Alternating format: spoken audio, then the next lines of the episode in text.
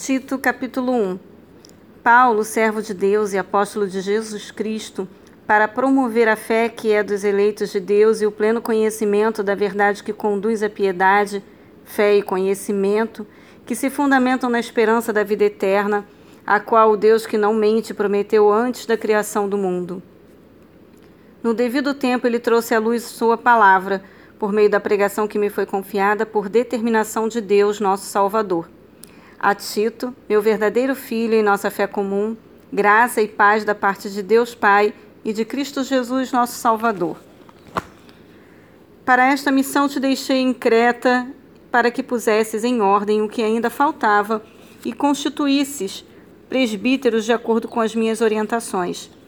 É necessário, portanto, que o presbítero seja irrepreensível, marido de uma só mulher, e tenha filhos cristãos que não sejam acusados de libertinagem ou de insubmissão. Por ser encarregado da obra de Deus, é indispensável que o bispo seja irrepreensível, não arrogante, não briguento, não apegado ao vinho, não violento, nem dominado pela ganância. Ao contrário, é preciso que ele seja hospitaleiro, amigo do bem, sensato, justo, piedoso, tenha domínio próprio e apegue-se firmemente à fiel palavra da forma como foi ministrada, a fim de que seja capaz tanto de encorajar os crentes na sã doutrina, quanto de convencer os que se opõem a ela.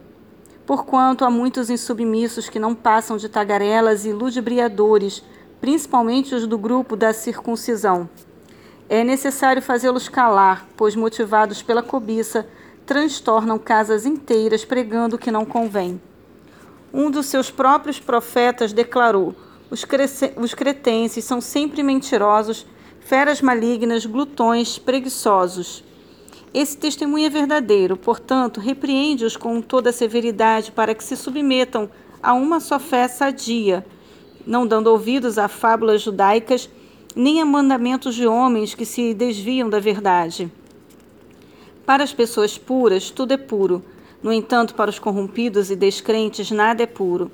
Pelo contrário, tanto a razão quanto a consciência deles estão pervertidas. Eles afirmam que conhecem a Deus, mas por meio de suas atitudes o negam, e por isso são abomináveis, insubordinados e desqualificados para qualquer obra.